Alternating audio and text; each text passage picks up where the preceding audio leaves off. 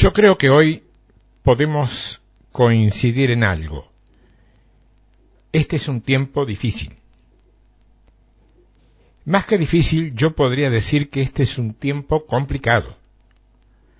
Porque es un tiempo en donde las cosas muestran un aspecto cambiante de tal calibre que bien vale la pena reflexionar muy seriamente en los principios básicos que hay al respecto. Hay una escritura que nos retrotrae a ello. Es un texto en apariencia eminentemente histórico, que te digo, lineal, cronológico, pero que sin embargo tiene escondido un verdadero tesoro que podemos aprovechar, que podemos utilizar, que podemos creer y que podemos poner por obra. Es largo, es largo, pero vale la pena. ¿eh? Generalmente yo no leo textos tan largos, pero este no puedo eliminarle para nada ningún versículo. Es un contexto, y a partir de ahí quiero que trabajemos. Se trata del capítulo 32 del libro del Éxodo. Éxodo capítulo 32, comenzando desde el verso 1.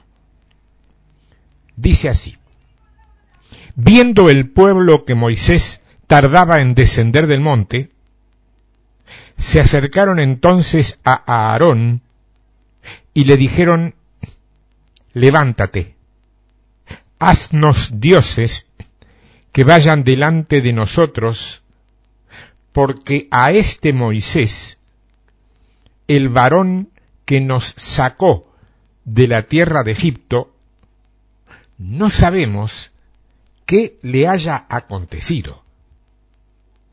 Es decir, es como si le dijeran, ¿podrías darme una palabra? Una sola palabra que sintetice este primer paso de lo que luego va a ser indudablemente un altísimo pecado de idolatría? Sí, la palabra es ansiedad. La conoces, ¿no? Ansiedad. Verso 2. Y a Aarón les dijo, apartad los zarcillos de oro que están en las orejas de vuestras mujeres, de vuestros hijos y de vuestras hijas, y traédmelos. Ahora, ¿sufría Aarón de la misma ansiedad más duda que padecía el pueblo? Quizás. Lo cierto es que en lugar de confiar y esperar, él decidió sumarse a la idea de fabricar ídolos. Y les pidió, para ese fin, los aretes, los aros, a todos los que los usaban. O sea, a todos los que usaban aros, se los pidió.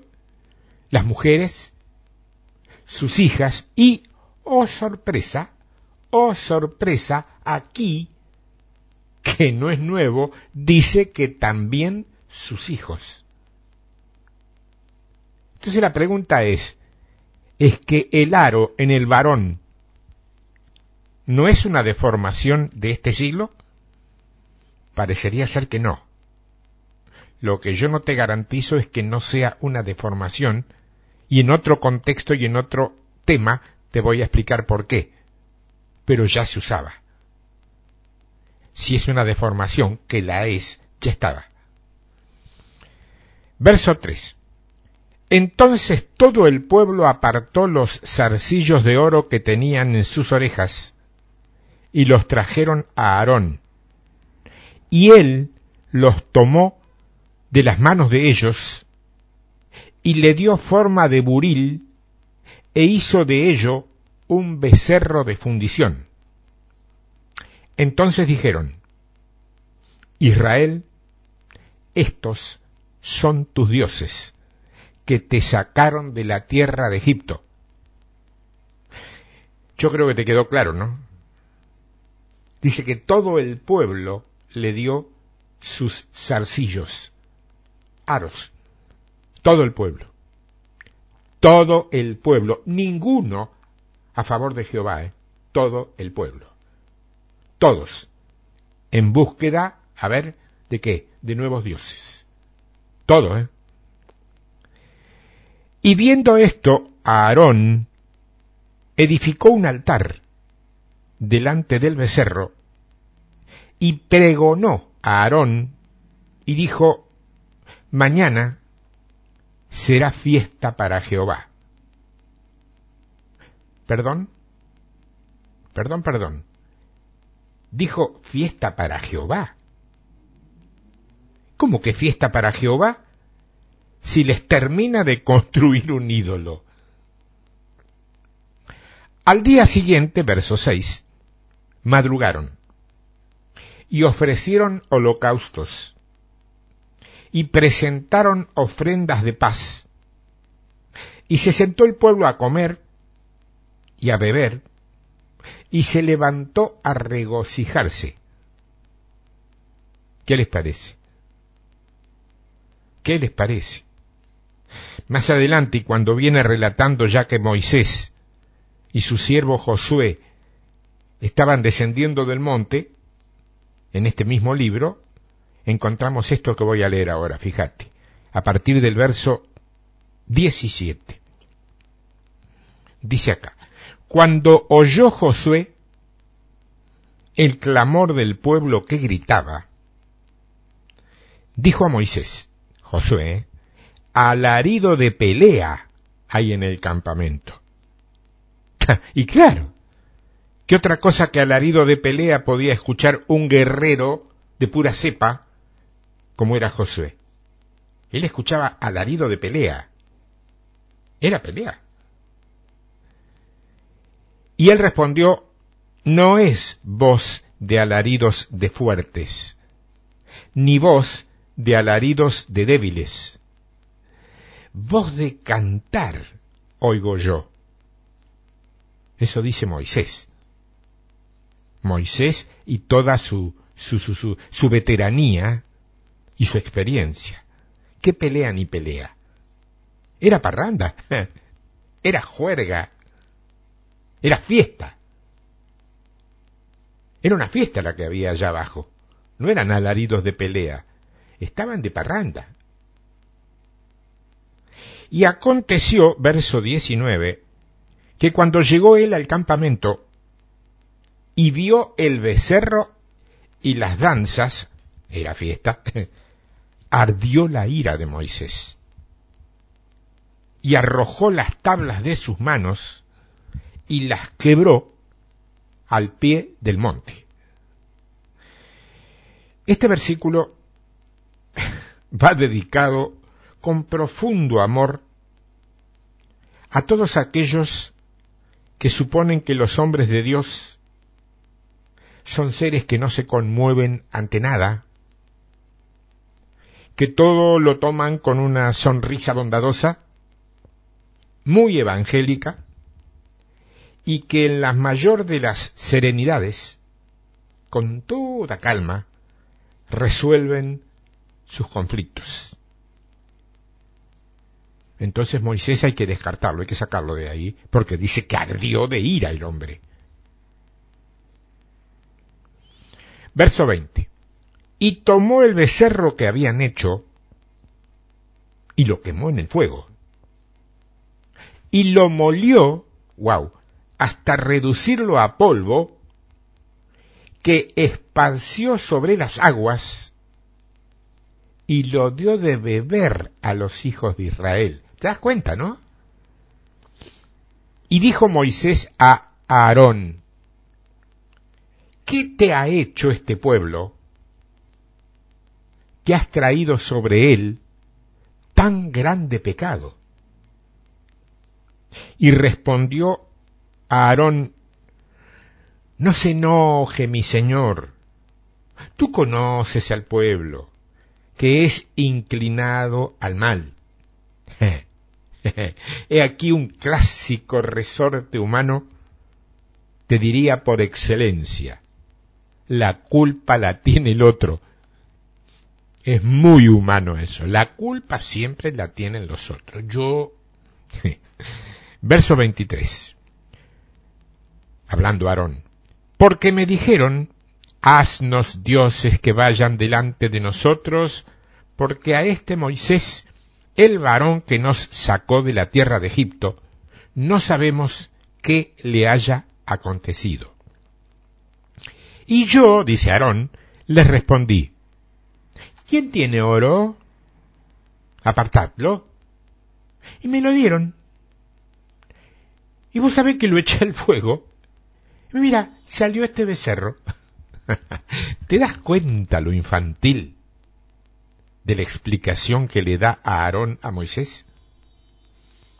Es una explicación típica de un niño y de un niño muy niño, porque hay niños que son mucho más achispados, inteligentes que lo que fue Aarón en este caso, ¿no? Pues de un niño que es consciente que ha hecho algo indebido y busca, como la mayor parte de los niños, excusarse, sacarse la culpabilidad de encima. Te dice, yo no hice nada. Yo no hice nada. Mira, Moisés, yo tiré todo lo que me dieron acá adentro y salió este bicharraco, qué sé yo. Moisés, yo no, no soy responsable de esto. Ah, no, ¿eh? ¿Cuánto le habrá costado a Moisés darse cuenta que no era como Aarón decía? La pregunta que le surgió inmediato a Moisés, no sé si se la hizo, dice, así que nadie fabricó el molde del cual salió este becerro, ¿no? El molde esto vino por arte de magia. Esa, esa es nuestra vieja naturaleza. Esa. Eh, ¿Ustedes recuerdan a Saúl? Saúl.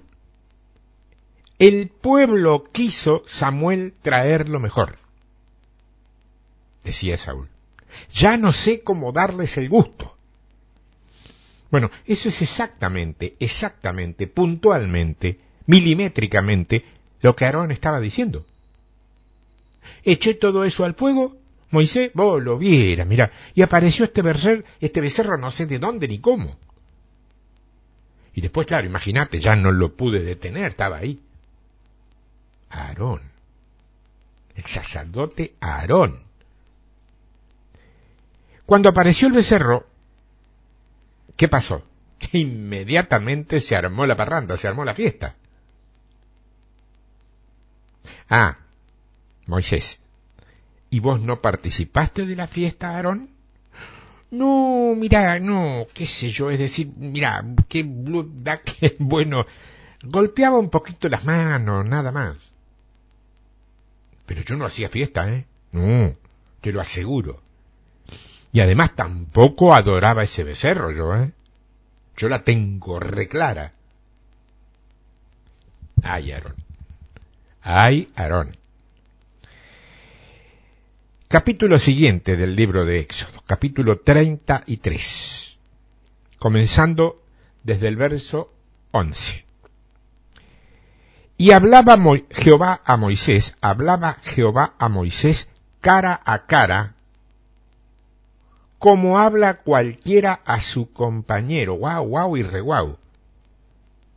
Vos sabés que aquí nos estamos encontrando con una figura que si hoy la proclamáramos así, tal cual, yo te aseguro que seríamos llamados por lo menos irreverentes, por no decir cosas peores o más duras. Porque ¿cómo vas a decir que Dios habla con vos cara a cara? ¿A quién se le ocurre? Ah, no sé. A la Biblia que dice que aquí hablaba con Moisés cara a cara.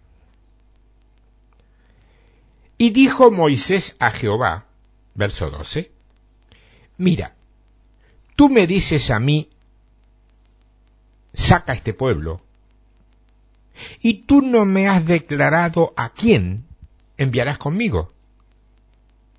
Sin embargo, tú dices, yo te he conocido por tu nombre, y has hallado también gracia en mis ojos.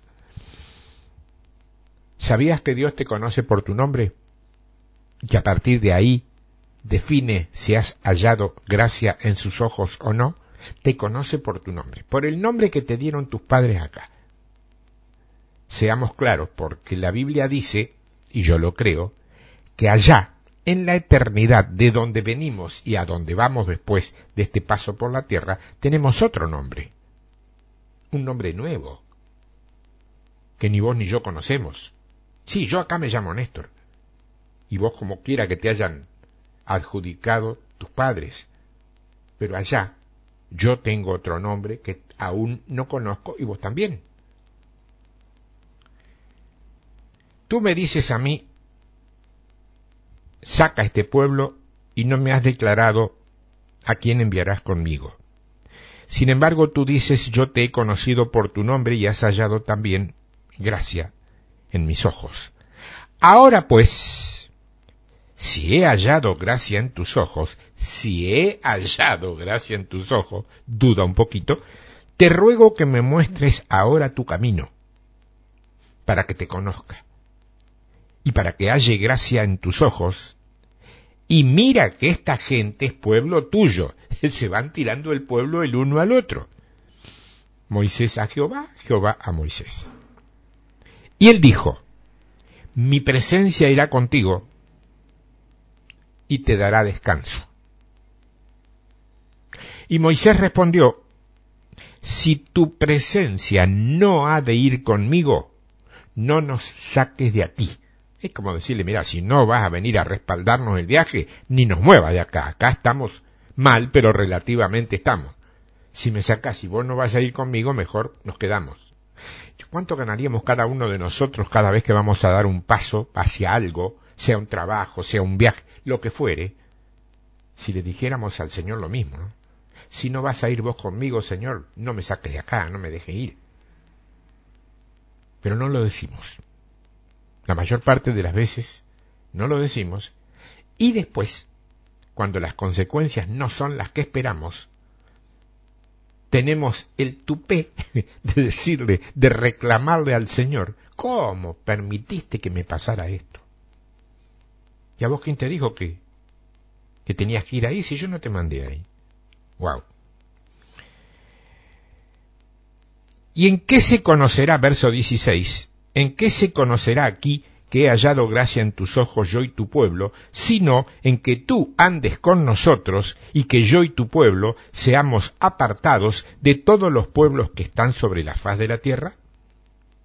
Y Jehová dijo a Moisés, también haré esto que has dicho, por cuanto has hallado gracia en mis ojos, y te he conocido por tu nombre. Otra vez, ¿eh? Y él entonces dijo, te ruego que me muestres tu gloria. Y le respondió, yo haré pasar todo mi bien delante de tu rostro, y proclamaré el nombre de Jehová delante de ti, y tendré misericordia del que tendré misericordia, y seré clemente para con el que seré clemente. Mira, de hecho, yo no puedo saber cuál es el grado de madurez y de crecimiento espiritual de cada uno de ustedes, los que están ahí del otro lado. Lo único que puedo saber si es que los sensores de mi página funcionan bien, más o menos la cantidad que son, que no son pocos. Eso me da mayor responsabilidad, no alegría ni gratificación, responsabilidad. Si le hablara a uno, la responsabilidad sería de un calibre, si le hablo a mil, es de otro calibre la responsabilidad. Y si son cinco mil, es otro.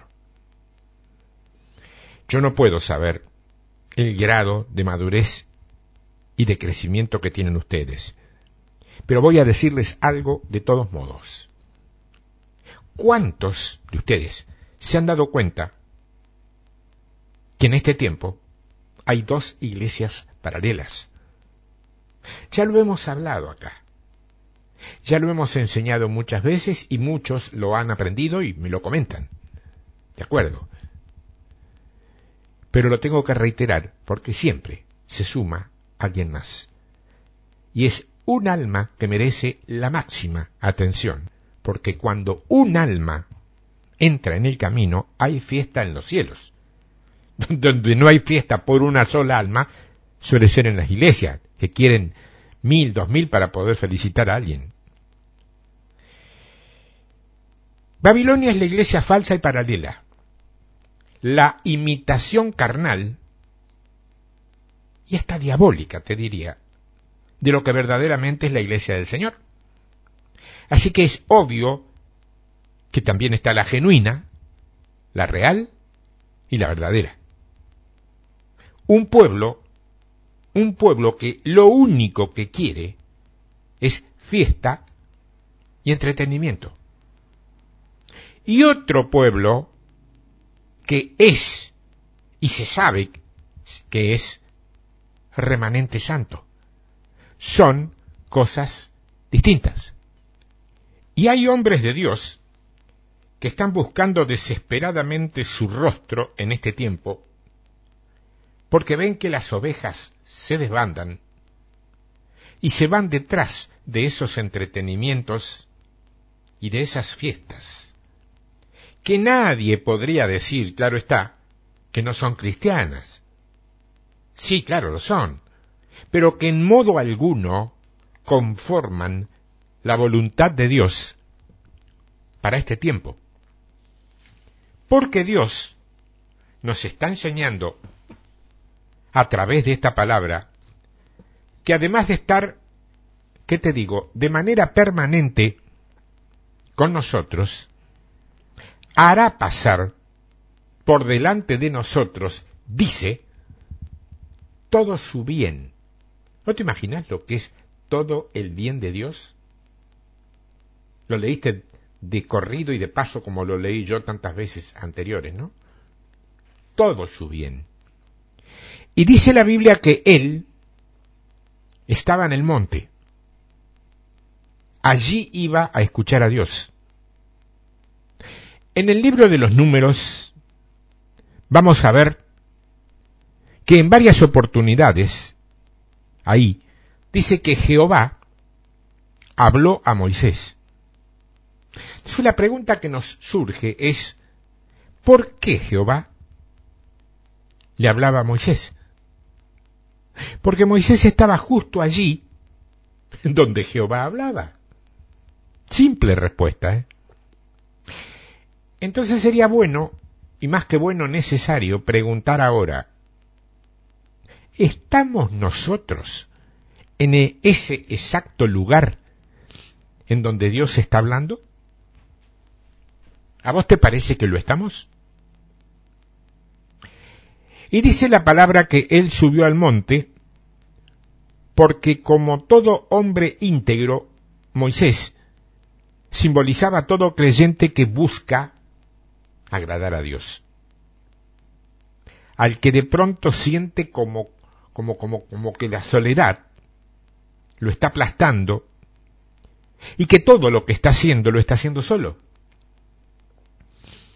Los que van en una dirección cuando toda la corriente va en otra dirección. A esos, a esos, Dios los quiere aparte con él. Por eso Moisés dijo algo allí. Dijo, yo no quiero, Señor, dar un paso más, porque lo que acabo de ver me duele adentro. Y si bien dice que hubo un enojo, es indudable que el corazón de, Moisés, el corazón de Moisés, se estrujó al ver al pueblo celebrando idolatría. Yo me pregunto si alguna vez no se te ha estrujado el corazón por la misma causa. Y allí es donde nosotros solemos decir, también este pueblo de Israel ¿Vos sabías que vos y yo somos iguales? ¿Te has dado cuenta que a veces nosotros también nos portamos así de mal como Israel? ¿Has prestado atención a que tenemos una clara tendencia a respetar lo dudoso y, por el contrario, a menospreciar lo que Dios ha levantado y enviado? ¿Cómo? ¿No es este el hijo del carpintero? Mira cómo se referían a él, ¿eh? Decían, este. Eso es menosprecio. Eso es menosprecio. A vos, que a lo mejor estuviste, estás o podés estar siendo menospreciado allí donde estás. No te aflijas. A él se lo hicieron primero. Y él subió al monte porque él quería estar con Dios. No solo está aquel que busca el rostro de Dios, sino que es el cristiano que en este tiempo, a pesar de las celebraciones y los entretenimientos que nos rodean, quiere seguir levantando altares de consagración con Dios. Altares de consagración. En Romanos capítulo 2, versículo 1, dice que presentamos todo nuestro ser, todo nuestro cuerpo, en sacrificio vivo, agradable al Señor, dice. ¿Por qué? Porque es nuestro culto. Nuestro culto, ¿cómo dice? Nuestro culto racional. ¿Qué significa racional?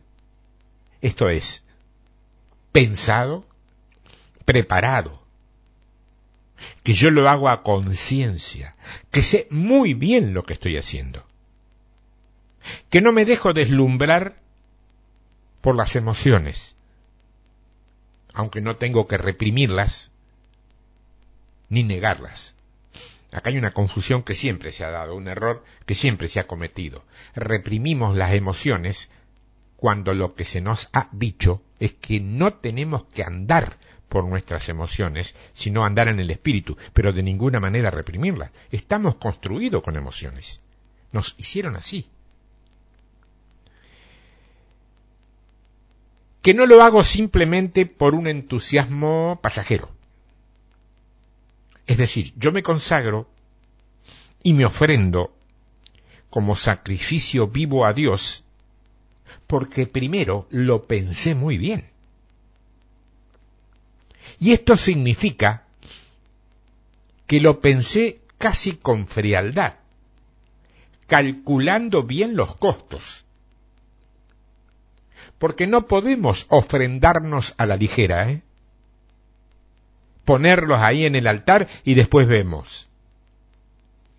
Porque ya no somos nosotros. ¿Lo entendés? Nos estamos dedicando al Señor. Nos dedicamos al Señor, ya no somos nosotros. Y lo hacemos nosotros solos, sin presiones de nadie. Así nos ofrendamos a Dios. ¿Me estás entendiendo, no? como aquel hombre llamado Moisés. Como aquel hombre llamado Moisés. Hay muchos cristianos hoy, hoy, ¿eh? Que pagan el precio de la espera. Entonces dicen, Señor, contéstame. Y dice la Biblia que allí pasaron cuarenta años 40 años. Es decir, no, error, 40 días. Pasa que estaba pensando en lo siguiente. 40 días, reitero. Pasaron 40 días para una respuesta en el desierto. Date una idea.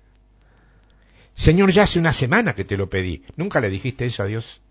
Hace una semana, Señor, que te pedí esto y no me contestaste nada. 40 días. Todavía no me respondiste, Señor. Cuarenta días. Ah, dentro de 40 días. 40 días fue en este caso. A vos te pueden tocar 30, 20, 50, 60, no lo sé, Dios sabe. Pero Dios no tiene ansiedad. Vos la tenés. La ansiedad, alguna vez armé un, un estudio que se titulaba así, El antídoto de la fe. Hablaba de la ansiedad. Hermano, cuando vos y yo aprendemos a esperar en Dios, algo enorme espiritualmente hablando, algo tremendo sucede dentro de nosotros. Porque Él dice, espera en Dios. Y yo, es decir, Él, haré. Confía en Él. Echa tu ansiedad sobre Él, porque Él tiene cuidado de nosotros. Eso está más que claro. A veces estamos tan ansiosos por todo lo que nos rodea, y más en estos tiempos, que no hay tiempo para esperar en Él. Y Dios no cambió. Él sigue siendo el Dios de Moisés, el Dios de Abraham, el Dios de Jacob, el Dios de Pablo, el Dios de Pedro, el Dios tuyo, el Dios mío. Él no cambia. Él dice, yo voy a cumplir. Él dice, yo voy a bendecirte. Pero espera no puede darte semejante regalo, a lo mejor, porque no estás preparado todavía. ¿No se te ocurrió pensarlo? Él dijo, yo voy a esperar esos mandamientos de mi Señor. Pero claro, cuando un hombre de Dios tiene una visión y la gente que lo acompaña no está conectada, enchufada, en esa visión, ahí estamos en problemas. ¿eh? Es mucho más habitual que aquel a quien Dios realmente le da una visión se quede solo. Que eso le suceda a un nominal sin compromisos. ¿Se entendió? Al que Dios le dé una visión, necesariamente se va a quedar solo. Porque el resto, el nominal, está con una corriente que no siempre va en la dirección que el Señor marca. ¿Por qué pasa esto? Porque hay una iglesia, hay una iglesia, hay un remanente, hay un grupo de cristianos que buscan a Dios como Moisés lo buscaba. Pero hay otro grupo que está allá abajo, como estaba el pueblo de Israel, que solamente quiere celebraciones, entretenimientos, clínicas, congresos, seminarios, festivales. En suma, quiere pasarlo bonito, pasarlo bien. No es censurable tratar de vivirlo, de vivir bien. Lo censurable es, ¿qué quiere Dios? ¿Para qué estoy acá? Vengo a buscar a Dios y después hago la, la que me parece a mí. ¿Sabes qué pasa, hermano? Me contestan, ¿no? En el grupo que hay en mi iglesia somos tan pocos que estamos todos aburridos. Más de una vez me lo han dicho eso. ¿Cómo no me voy a ir a, a congresos, a conferencias, o escucharlo usted, si acá me estoy secando? Yo quiero decirte algo, hombre o mujer, que cada domingo o otro día de la semana va a entregar un mensaje, probablemente se ha quebrado delante de Dios, buscó delante de Dios. Ten cuidado, nunca menosprecies el mensaje. El hombre va por otro andarivel. Porque bueno, tenés que seguir al hombre, pero tenés que prestar atención al mensaje porque te recuerdo que Dios hizo hablar la burra de Balán, y si Dios hizo hablar una burra, puede hacerme hablar a mí también. Y decirte algo espectacular por mi boca, cuando yo a lo mejor soy un poquito más que la burra de Balaam. Por eso es tan importante que Dios te apruebe, porque usar, si se le antoja, te va a usar. Por eso no podés de ninguna manera menospreciar el mensaje. Y ojo, ya me conoces que yo no soy adulador de las estructuras precisamente, ¿eh? pero te lo tengo que advertir para que no te equivoques. Entonces vos me decís, pero no, ¿qué me voy a, a quedar escuchando tonterías? Me estoy secando. Entonces corren al estadio, a las multitudes, a escuchar a ese siervo de tanto prestigio internacional, a ese que tantas veces han visto por la televisión, y ahora está acá en persona, y que ha traído una tremenda palabra que va a conmover a toda la nación. ¿Y sabes qué es lo que oye? la misma palabra que viene oyendo por boca de tantos que no tienen prestigio, que no tienen roce internacional, que no tienen currículum ni genealogía. Por uno de los tantos sumos sacerdotes, según el orden de Melquisedec. Tienen fiesta. Moisés representa hoy a ese cristiano que no solamente paga el precio del menosprecio, sino que también, y a pesar de cómo esté de sus emociones, de sus sentimientos, puede soportar la incomprensión de los demás. Yo no sé si vos te has dado cuenta de la ingratitud y de la indolencia que hay. Y no estoy hablando del mundo incrédulo, ¿eh? Precisamente. Hay, a ver, hay hombres y mujeres de Dios, hay hombres y mujeres de Dios que han luchado, que están allí, batallando y que están dolidos. Hay otros incluso que han sido heridos. ¿Sabes qué? Es como que a nadie le interesa. Es como que cada uno cuida su propio e íntimo bienestar. ¿Sabes algo?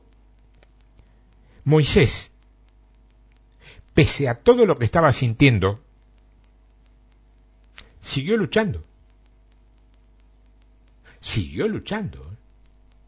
Y dicen en el libro de los números capítulo 20 que cuando llegan a la tierra de, de Cádiz, muere María, su hermana.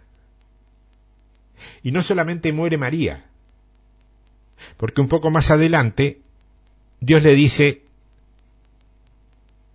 sube al monte y desviste a Aarón y viste a Eleazar. Murió María. Era su hermana.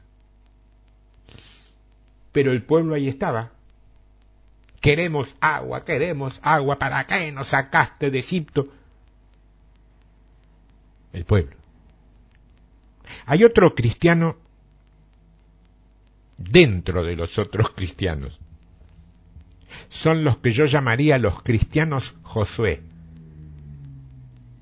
Esos son los que están creciendo. ¿eh? No disciernen bien todavía, eso es cierto, pero están creciendo y quieren. Entonces buscan. Y el que busca, a lo mejor por ahí de tanto en tanto también se equivoca, pero el que busca siempre encuentra. ¿eh? Y al que pide, a esto no lo inventé yo, se le da. Al que pide se le da. Dice la Biblia allí que en la batalla Moisés le dice, tú baja al valle, Josué, y pelea, yo voy al monte. Cada uno en su puesto. Y a Aarón y Ur sosteniéndole los brazos. Esos son los intercesores que oran por los hombres y mujeres de Dios que pelean en el frente de batalla.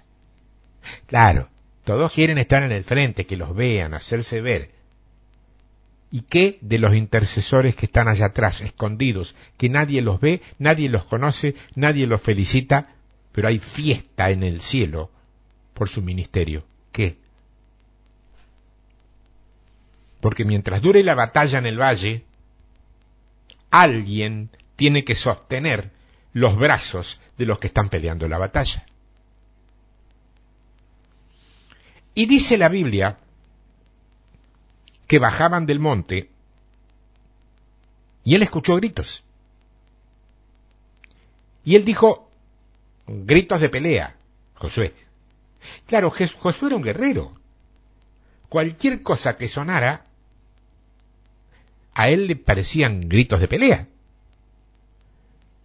Y lo mismo, yo no, no miro un, un noticiero de televisión para informarme. Estoy tratando de ver, de discernir, desde mi costado profesional secular, si lo que me están diciendo es así o es una operación de prensa. Yo conozco eso. Si a cada uno tiene una reacción, te quiero mostrar con esto, conforme a lo que camina por dentro. Josué era un guerrero, él escuchó gritos de pelea. ¿Qué otra cosa iba a pensar? Y Moisés dijo, no, no, no, no, eso no es batalla, che. Che, le dijo porque era Moisés, onda argentino. Eso no es batalla. Eso es, eso no es tampoco intercesión. Ahí no hay ninguno que esté orando ni ayunando, ¿eh? Ahí no hay ninguno haciendo vigilia. Me parece, hermano Josué, que ahí están de fiesta, están de parranda. No te digo la palabra que se usa en Argentina porque en otros países esa palabra es mala. Pero están de fiesta. ¿Qué pasó? Dice la Biblia que Josué descendió con aquel varón llamado Moisés. Qué lindo es recibir ministración limpia, pura y ungida de un hombre o una mujer de Dios, ¿no? Los Josué de hoy día no disciernen, pero quieren estar aprendiendo, buscan. Están mirando un modelo, están siguiendo un modelo. Están viendo que alguien todavía dobla sus rodillas. Están viendo que todavía hay siervos de Dios que se comunican con Dios. Pero también hay muchos otros que no conocen a Dios porque no lo tratan porque se conforman con un entretenimiento denominado cristiano, que no es otra cosa que una fiesta, y que es lo único que otros le están brindando como método fijo. Esta gente está bien dentro de las congregaciones. Están. Se parecen a Aarón. ¿Sabes quiénes son los Aarones de hoy? Son esos que no quieren quedar mal con nadie. ¿Qué te parece? ¿Conoces alguno a lo mejor? Tené cuidado porque por ahí se te sienta cerca el domingo uno de ellos, ¿eh? Que no me gusta quedar mal con la gente. No es buen testimonio. Así, ¿eh? Y por no quedar mal, y según vos por no dar mal testimonio y no ser frontal, y por no ser sinceros y por no ser transparentes, entonces dejamos que la suciedad entre y nos salpique? ¿Eso es así? Tengo una pregunta. Tengo una pregunta. ¿Por qué Aarón, conociendo todo lo que conocía, accedió a fabricar el becerro? ¿Y por qué Moisés, con todo lo que Dios le había dado, se bajó del monte. Mira, hay cristianos que son fieles, sinceros, honestos, pero tienen un tremendo problema. Tienen pánico de quedar mal, de quedar mal delante de los otros. ¿eh? Eligen quedar mal con Dios porque total no lo ven. Y en el fondo de su corazón de vez en cuando dice, pero ¿y si pasa? ¿Y si no está? Bueno, olvídalo. Hermano, qué bendición que es usted. Yo lo sigo desde hace muchos años. A eso lo debo haber escuchado unas cuantas veces. Y pienso, ah, sí. Entonces me temo que, que se va a ir al infierno nomás. ¿eh? ¿Cómo, hermano? Que se va a ir al infierno, te dije porque me estás siguiendo a mí, no a Cristo. No me tenés que seguir a mí. Acepto ser un punto de referencia, un mentor, como se dice ahora, alguien a quien escuchar, a quien ver, con quien estudiar. Si vivís más cerca de mí, me conoces personalmente, inclusive me podés mirar vivir. Te puedo a lo mejor servir en, en algo de un modelo a seguir. Pero vos no me tenés que seguir a mí el día que vos me sigas a mí, te fuiste al infierno porque tenés que seguir a Cristo, no a mí. Es Él el que tiene la salvación, no yo. Bueno, pero es que a mí me encanta cómo predica este hombre. Está bien, escúchalo. Pero no lo adores. Ese, si lo adorás, es un becerro contemporáneo. ¡Wow! ¡Wow! ¿No la viste desde ese ángulo? Ese es un becerro. Te pregunto, ¿habrás adorado a alguno? Quizás. Hay gente, supuestos siervos de Dios, que le ponen precio a sus mensajes. Hay otros, también supuestos siervos de Dios, levantados para un determinado ministerio, que le ponen un precio a cada canción que cantan. Pero hay algo peor todavía.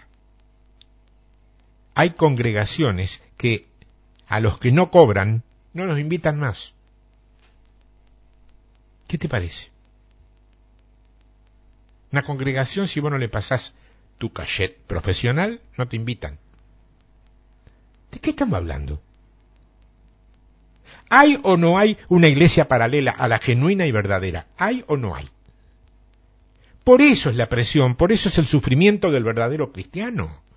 Porque hay gente que ha gustado de la gracia de Dios, ha visto las maravillas de Dios, pero se ha, dejado llevar por las corrientes, se ha dejado llevar por las cosas que no son de Dios, como le pasó a Aarón.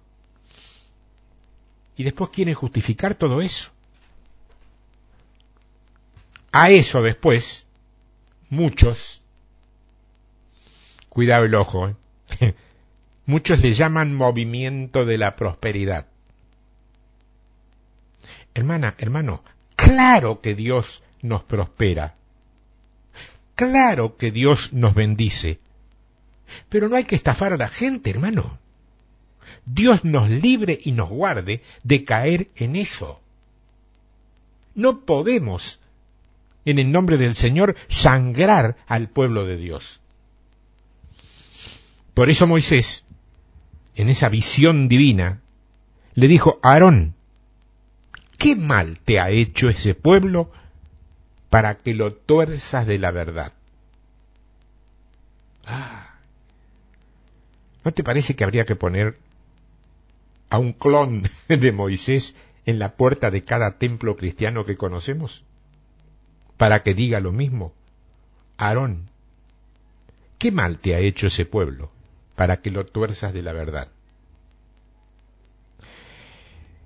Entonces, ¿cuál es la respuesta de los Aarones? Señor, tú sabes cómo es el pueblo, ellos quieren dioses para adorar, los necesitan, ellos vienen contaminados con las costumbres de Egipto, es que vienen con las costumbres del mundo y no podemos cambiarlo de un día para el otro.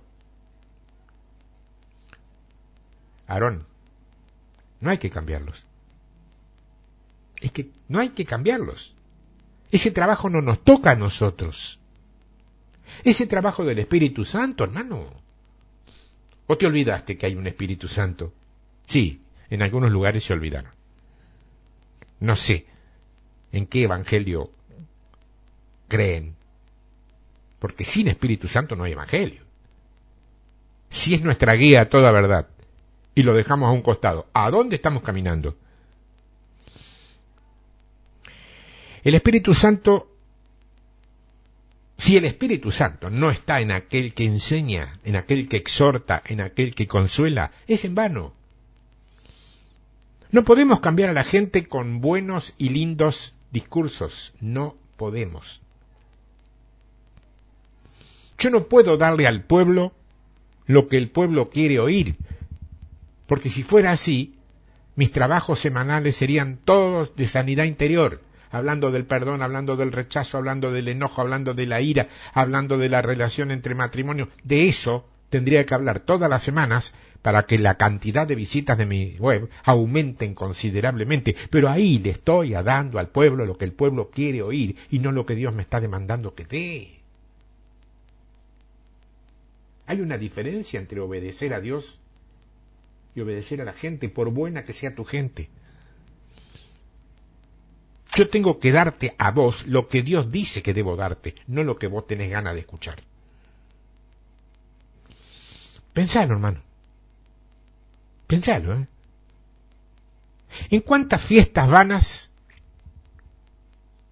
se habrán fundido las riquezas que Dios te dio cuando saliste de la esclavitud. Estoy trazando una parábola, una metáfora con respecto a los aretes, a los aros, al oro, ¿no? ¿En cuántas fiestas vanas se habrán fundido, como aquel oro, las riquezas que Dios te dio cuando saliste de la esclavitud del mundo, del pecado?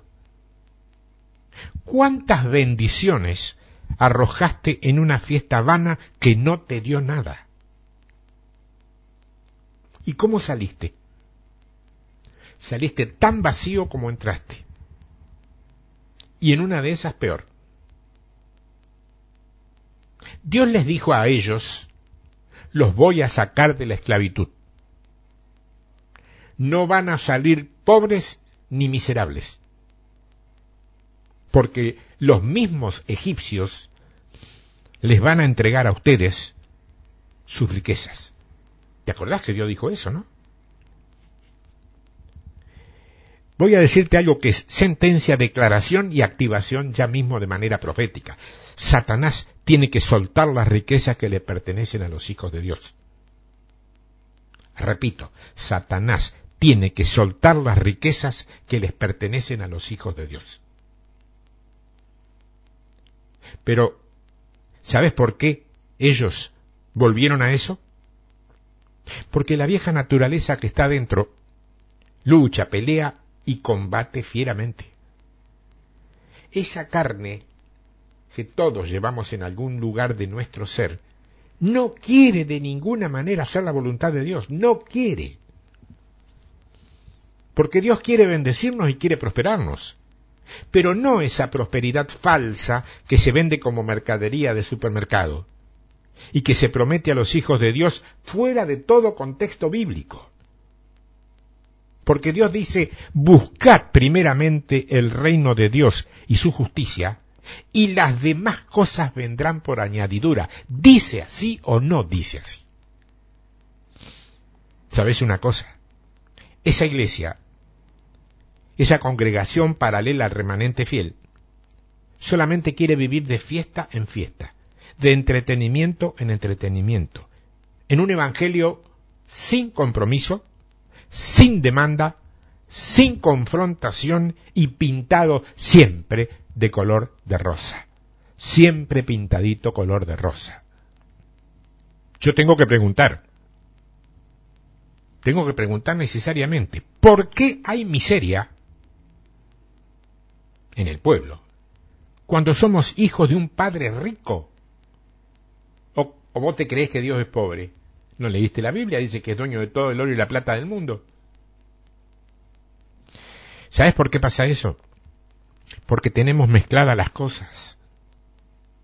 Pensa, ¿cómo puede ser que, a ver, delante de un becerro de oro, que era idolatría, que era pecado a los ojos de Dios, se podría levantar junto un altar a Dios. ¿Cómo podía ser? ¿Cómo puede una persona que quiere vivir en santidad estar compartiendo el ministerio con alguien que está en pecado? ¿Cómo? ¿Cómo puede alguien luchar por esa santidad cada día y de pronto va a un lugar donde siente o discierne que hay pecado. Allí es cuando viene y visita la miseria a una nación, cuando se mezcla lo santo con lo profano. me gustaría que mis compatriotas argentinos le presten mucha, mucha, mucha, muchísima atención a esto que termino de decir. Con los demás países, como no los conozco tan profundamente como el mío, no me tomo la libertad ni el derecho ni la autoridad de decirlo. Creo que les cabe a todos. Pero aquí tengo que hacer una discriminación necesaria. Pongo en prioridad al país que sí conozco que es donde vivo. Así como en la época de jueces, en la casa de Gedeón, su padre tenía estatuas de acera, de Baal, mezcladas con el altar de Jehová.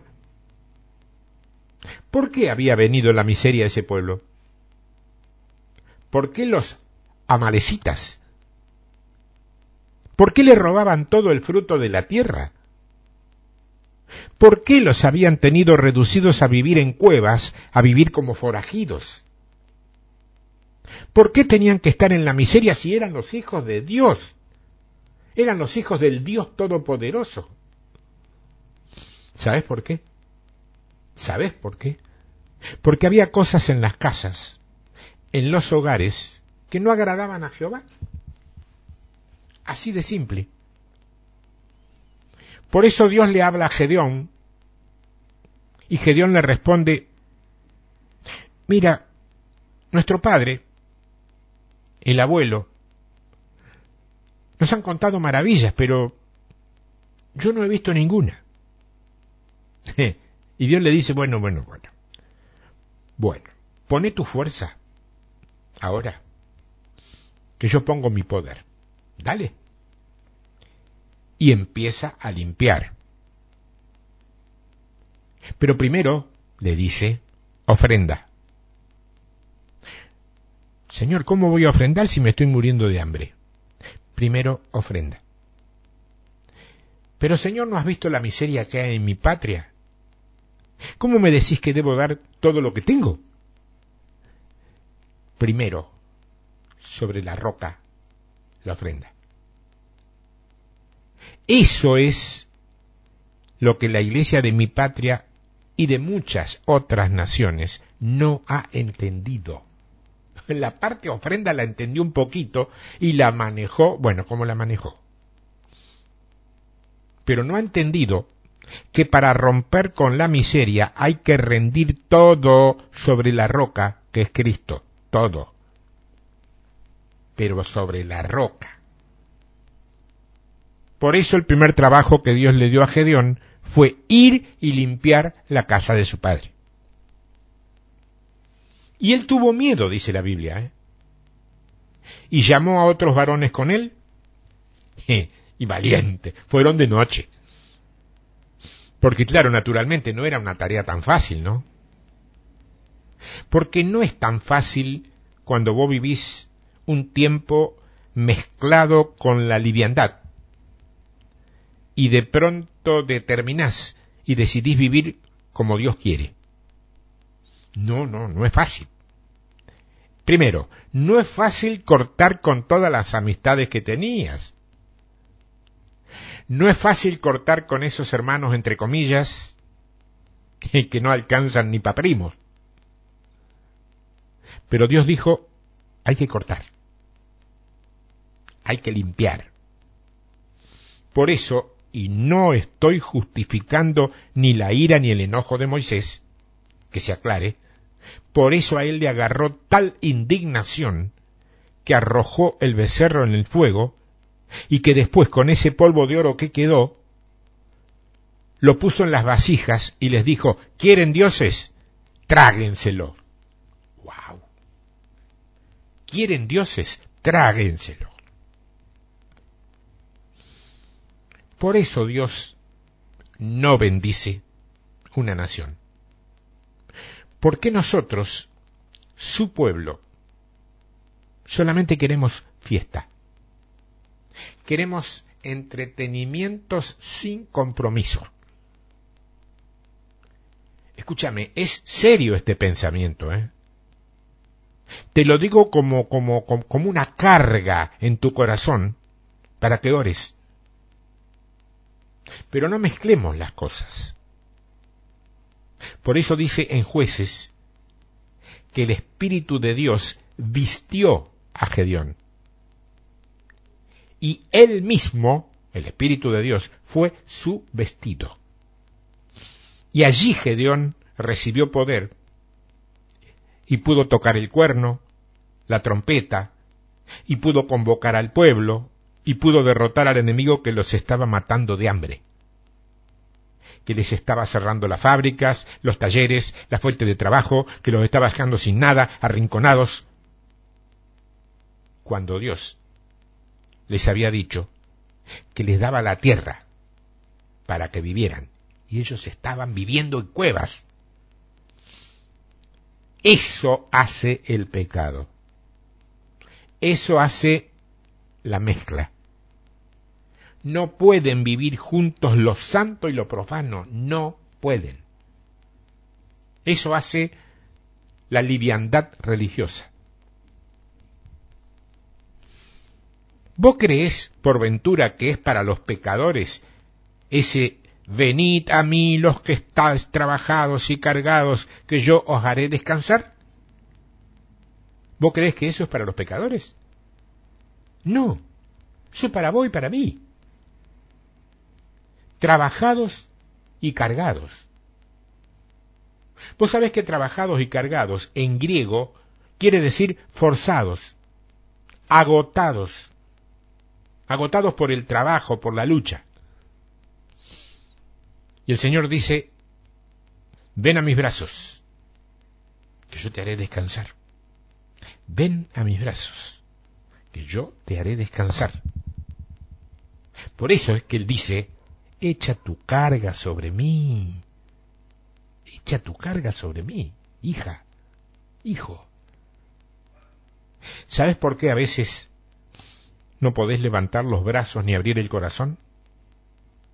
Porque el corazón y los brazos están cansados, pero están cansados de cosas que no pertenecen a Dios. Porque la carga que el Señor pone en nosotros es liviana, no es pesada. Una carga eclesiástica que te es tremendamente pesada, por favor, reexaminada porque seguramente no viene de Dios. Lo que Dios te da no pesa.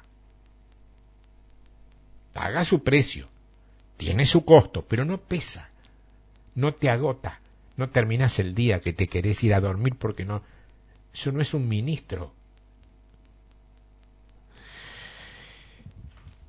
Esto es todo y no es todo. ¿eh? Por eso le puse al título Tiempos de seriedad, porque me temo que como iglesia, yo hablo de la genuina, no, no, me interesa la otra. Como iglesia estamos todavía con un poquito de falta de seriedad y algunas cosas las manejamos como, como así como, como decimos en Argentina, siempre usando idiomas futboleros, de taquitos y como, total nosotros somos los cancheritos que sabemos, no sabemos nada. Cuando yo creí Lo cuento siempre porque es mi testimonio y no es una ganada, es una perdida, ¿eh? pero es una perdida que trae victoria, fíjate.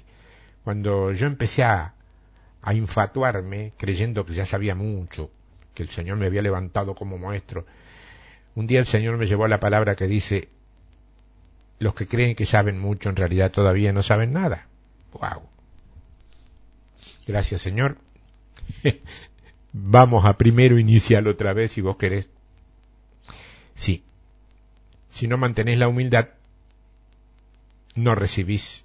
Es si no sos humilde, no podés ser obediente. Si no sos obediente, no podés recibir autoridad. Si no recibís autoridad, nunca vas a poder tener seriedad. Si no tenés seriedad, tu trabajo se va a perder en fiestas y entretenimientos. Vas a nombrar mucho a Dios, pero Dios no te va ni a visitar porque no es nada que tenga que ver con él lo que estás haciendo. Es muy triste. ¿eh? Es triste ser incrédulo, pero es más triste ser supuestamente creyente y no serlo. Tiempo de victoria arroba hotmail.com, tiempo de victoria arroba yahoo.com.ar. En el asunto tiempos de seriedad. Y no sé. Después comentame porque algo, algo te pegó en algún lugar esto es. Si no te pegó nada en ningún lugar, o sos la mujer o el hombre perfecto, o me parece que no lo entendiste. No voy a decirte que me estás mintiendo, no. Los cristianos no mienten. Va, digo. Dios te bendiga. Hasta la semana que viene, si Dios quiere.